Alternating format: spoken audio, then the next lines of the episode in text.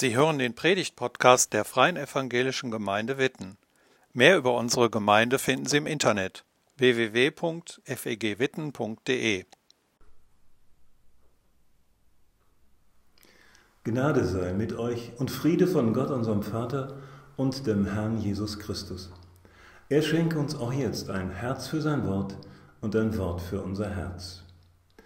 Das Thema der Predigt heute so und morgen ganz anders, wenn Lebensumstände sich spürbar ändern. Ich lese dazu gleich ein Wort Heiliger Schrift Neuen Testaments aus dem Brief, den Paulus an die Christen in Philippi geschrieben hat, Kapitel 4, die Verse 10 bis 13. Lebensverhältnisse können sich ändern, ja, einschneidend sogar. Zum einen so, dass man es begrüßt und sich freut, weil zum Beispiel etwas möglich ist, was lange Zeit verwehrt war. Wie war das in Deutschland vor drei Jahrzehnten? Ab Anfang 1990 durfte jeder DDR-Bürger reisen, wohin er wollte. Ich erinnere mich an Jahre vorher. Als Reisegruppe waren wir mehrfach zusammen in Ungarn unterwegs, Teilnehmer aus West- und aus Ostdeutschland. Nach Ungarn wie auch in andere Länder Osteuropas durften DDR-Bürger reisen, Richtung Westen, aber nirgendwo hin. Nach gemeinsam verbrachten 14 Tagen dann der Abschied in Budapest. Wir aus der Bundesrepublik fuhren zurück in die Freiheit, die wir im Grunde nie verlassen hatten, und unsere ostdeutschen Freunde fuhren zurück in die Grenzen, die der Staat ihnen gezogen hatte, bis dann die Mauer fiel. Lebensumstände können sich ändern.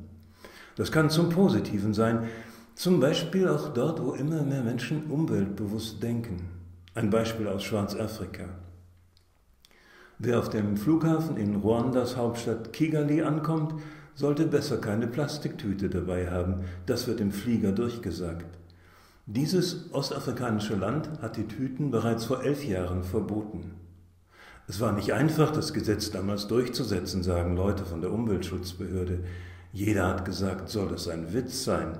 Wie willst du denn gegen Plastiktüten ankämpfen? Schließlich nutzen alle auf der ganzen Welt sie. Man muss sich das aber klar machen.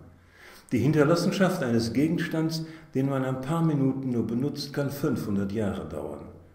Erst belächelt, wurde Ruanda dann schnell zum Vorreiter. Andere ostafrikanische Länder zogen nach. Kenia hat heute das strengste Antiplastiktütengesetz der Welt. Wer die Tüten weiterhin in größerem Umfang vertreibt, muss mit hohen Geldstrafen oder auch bis zu vier Jahren Gefängnis rechnen. Auch die Marktfrauen haben sich mit dem Aus für die Plastiktüten abgefunden und wickeln ihre Ware stattdessen in alte Zeitungen. Jetzt sieht es hier sehr nett aus. Die Plastiktüten haben unsere ganze Umgebung zerstört, sagt eine Gemüsehändlerin. Und wir hier? Unser alltäglicher Plastikverbrauch? Die Einsicht, dass sich zum Beispiel bei Verpackungen etwas ändern muss, setzt sich, wenn auch langsam, immer weiter durch. Lebensumstände können sich ändern.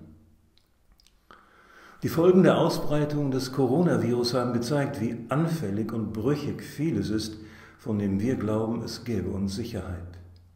War nicht alles machbar, alles beherrschbar und unaufhaltsam würde der Wohlstand wachsen, was sollte sich da in den Weg stellen? Bescheidenheit war wenig gefragt, Demut vor Gott und Menschen auch nicht.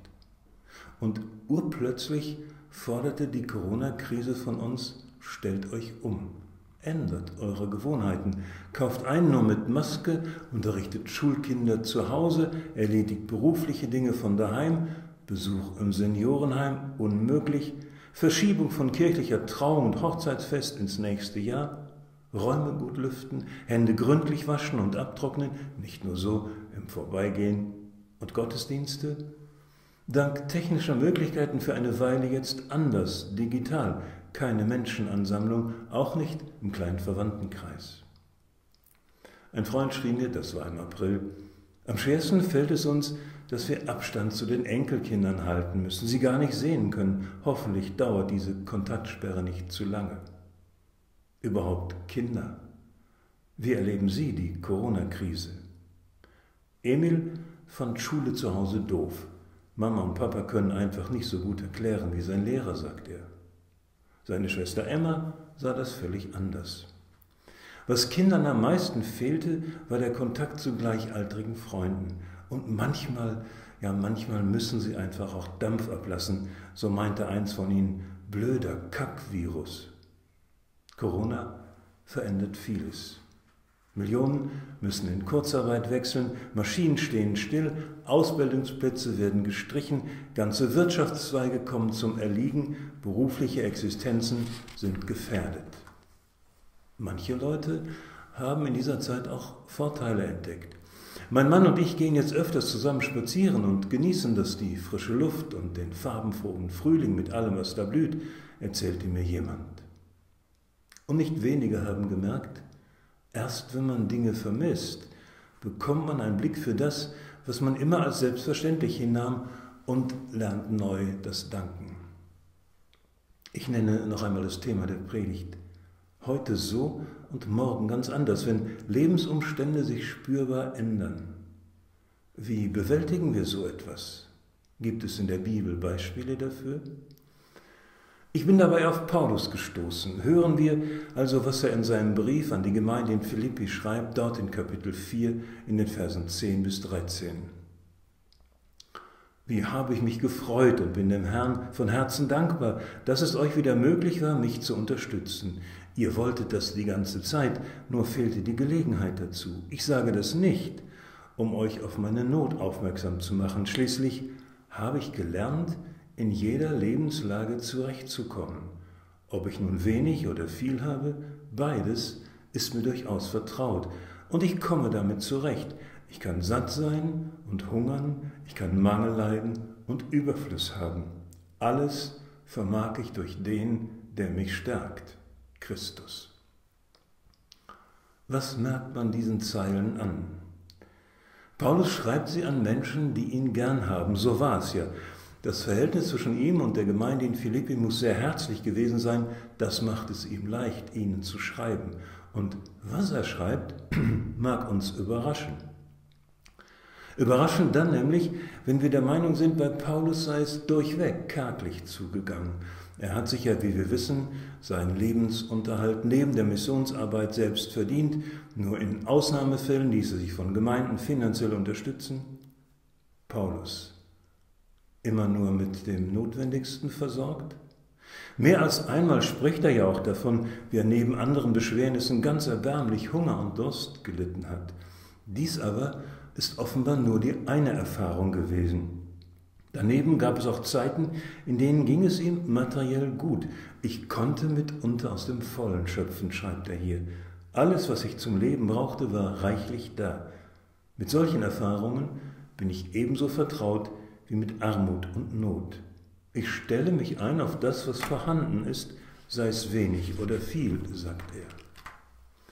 Und es fällt auf, dass Paulus nicht einfach sagt, ich, ja, wisst ihr, ich finde mich in jeder Lage zurecht. Nein, er sagt es anders. Ich habe gelernt, zurechtzukommen. Paulus verschweigt das der Gemeinde nicht. Ich habe das lernen müssen. Es fiel mir nicht einfach in den Schoß.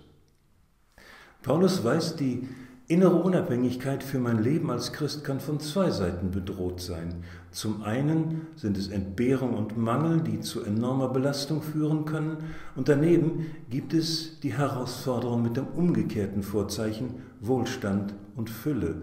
Und jeder von uns mag sich fragen, von welcher Seite bin ich eigentlich mehr bedrängt? Von Seiten des Mangels oder durch Überfluss?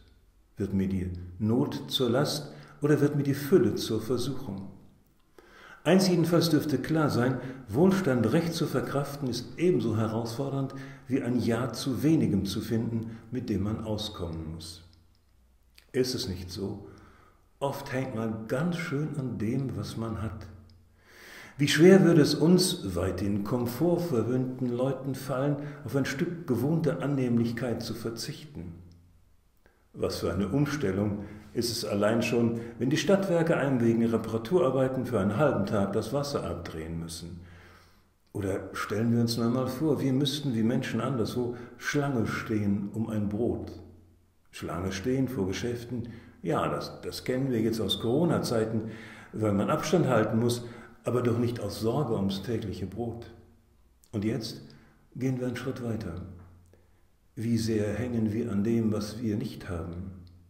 Sind wir Herr über unsere Wünsche oder zehrt so manches Begehren uns auf? Paulus spricht davon, dass er es gelernt hat, sich in jeder Lage zurechtzufinden. Sind wir bereit zu lernen dort, wo es uns betrifft? Ja, ich will damit zurechtkommen, dass ich dies oder jenes nicht habe. Und gemeint ist ein bejahendes Zurechtkommen. Man kann sich auch mürrisch irgendwo dreinfinden und bleibt unzufrieden. Und wenn wir Paulus jetzt fragen könnten, wie schaffst du es eigentlich, so gelassen zu sein, bedarf es dazu nicht eines großen seelischen Gewaltakts, dann würde er antworten, ich gestehe, aus mir selbst wäre ich mit diesen Dingen nicht gut klargekommen. Wollt ihr wissen, wem ich meine ganze Lebensbewältigung verdanke? Christus. Alles vermag ich durch ihn, der mich stärkt. So ist das bei Paulus was sich zunächst anhört wie ein dickes Eigenlob, ich habe gelernt, ich bin eingeweiht, das wird bei näherem Hinsehen zum klaren Hinweis auf Christus und seine Kraft. Alles vermag ich in ihm. Das heißt doch, ohne Jesus hätte Paulus sich aufgerieben, wäre unter den Entbehrungen zerbrochen oder am Überfluss gescheitert. Was er hier mit wenigen Worten bezeugt, ist das Kapitel seiner Lebensbewältigung durch Christus dieses Thema unterschiedlichster Lebensverhältnisse, in denen er sich befindet, gerät dem Paulus unweigerlich zur Predigt von Christus. Alles, mein ganzes Leben, geschieht allein aus der Kraft dessen, der mich oft schwachen, anfälligen und auch kränklichen Menschen stark macht. Und wenn ich etwas gelernt habe, so hat er es mich gelehrt. Wenn ich mich auf irgendetwas verstehe, dann bin ich dazu befähigt durch ihn. Wenn ich irgendwo ausgehalten habe, dann war er es, der mich hindurchgetragen hat. Und wenn ich etwas sagen soll, dann kann ich nicht anders, als von ihm zu sprechen. Alles vermag ich durch Christus, der mich stärkt. Paulus verweist auf Christus, dankbar auf Jesus Christus. Und wenn wir Paulus fragen würden, Du, hör mal, es gibt so viele Meinungen über Jesus. Einer unter anderem Religionsstiftern sei er gewesen, ein gescheiterter Prophet im jüdischen Land, der für seine Ideale ums Leben kam, ein Wanderprediger, der sich selbst für etwas Großes hielt, Meinungen über ihn. Wer aber ist er für dich, Paulus? Ich stelle mir vor, er würde antworten, ich mit allen Mitteln habe ich gegen ihn gekämpft und war meiner Sache so sicher, bis er mich vom hohen Ross heruntergeholt hat. Alles, wirklich alles hat er mir vergeben und hat mich ins Kraftfeld seiner Gnade geholt.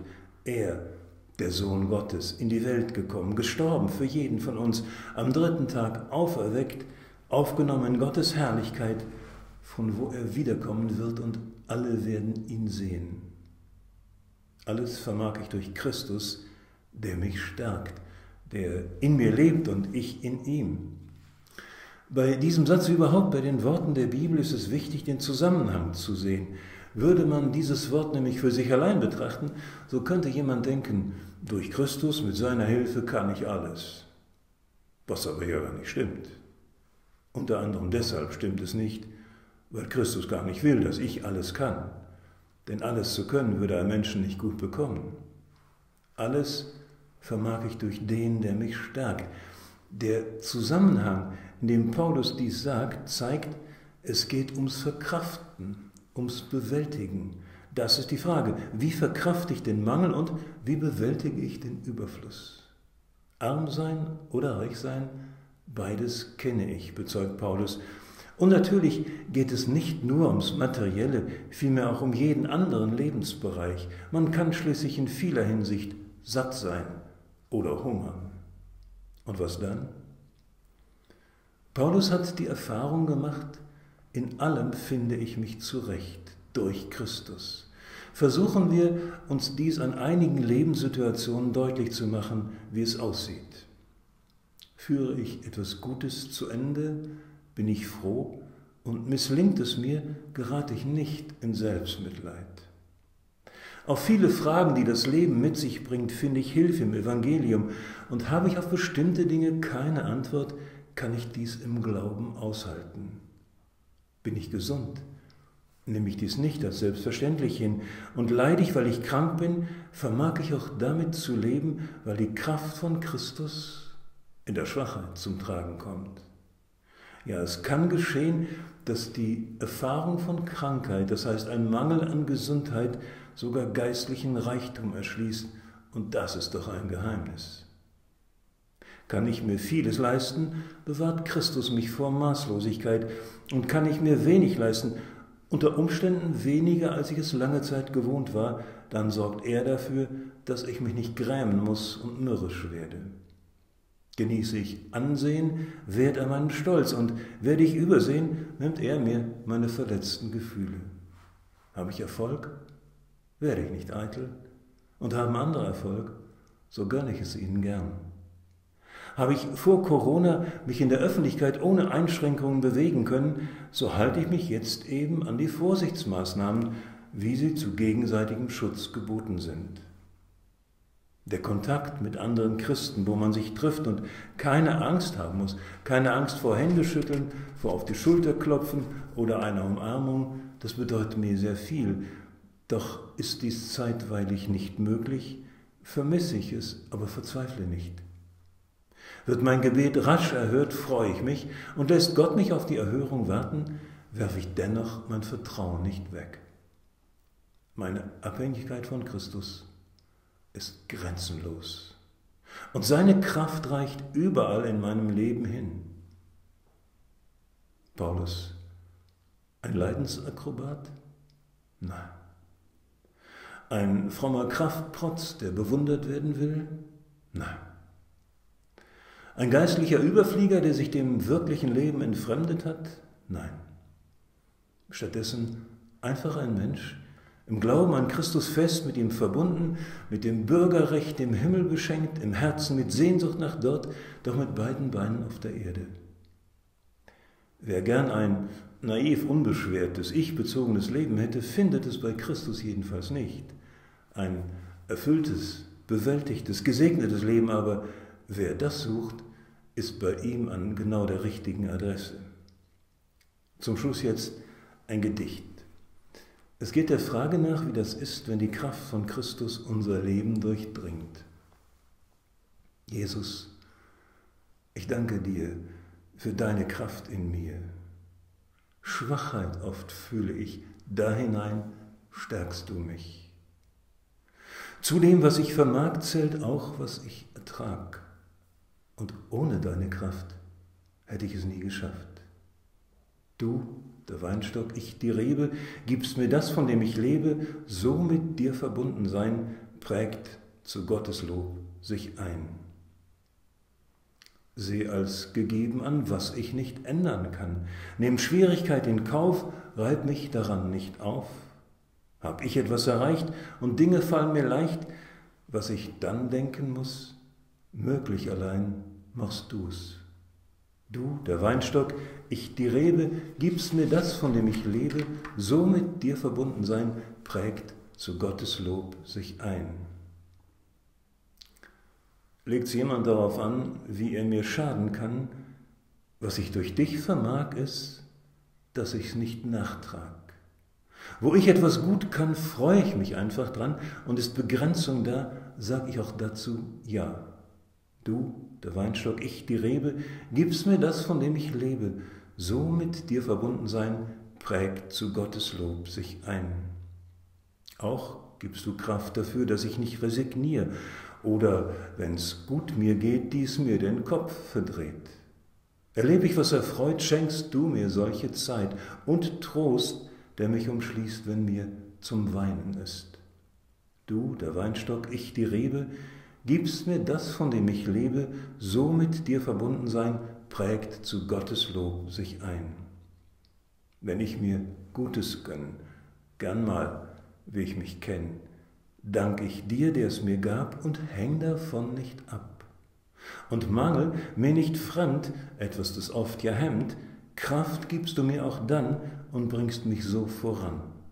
Du, der Weinstock, ich die Rebe, Gib's mir das, von dem ich lebe, so mit dir verbunden sein, prägt zu Gottes Lob sich ein. Gemeinschaft lebe ich gern, wo ich von anderen lerne, wo man zusammen lacht, auch teilt, was traurig macht. Gemeinschaft so viel wert, merkt der, der sie entbehrt. Auch in solch dürrem Land kommt Kraft aus deiner Hand. Du, der Weinstock, ich die Rebe, gibst mir das, von dem ich lebe, so mit dir verbunden sein, prägt zu Gottes Lob sich ein. Sind meine Hände leer?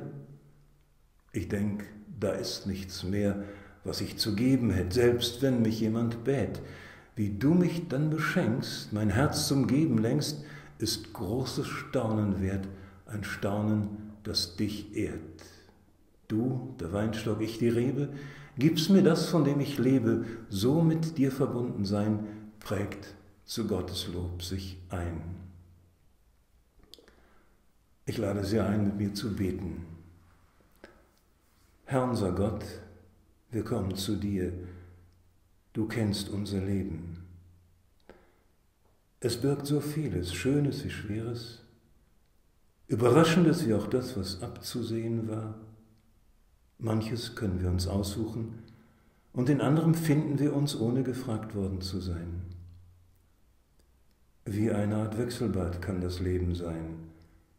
Einiges geht leicht von der Hand, anderes macht uns schwer zu schaffen. Das eine können wir nicht oft genug erzählen und bei anderem verschlägt es uns die Sprache.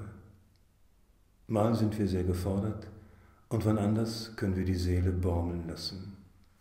Sonnige Zeiten, betrübliche Erfahrungen, Tage voller Kontrast, Wind, der durchs Leben fegt und in allem erfahren wir dich und deine Kraft, oft über unser Bitten und Verstehen hinaus. Stets aufs Neue wächst du, Herr, dein Lob in uns. Dich preisen wir. Amen. Vielen Dank fürs Zuhören. Sie wünschen sich jemand, der ein offenes Herz und Ohr für Sie hat? Wir haben ein Team von Seelsorgern, das sich freut, für Sie da zu sein und vermitteln Ihnen gerne einen Kontakt. Anruf genügt. Witten 93726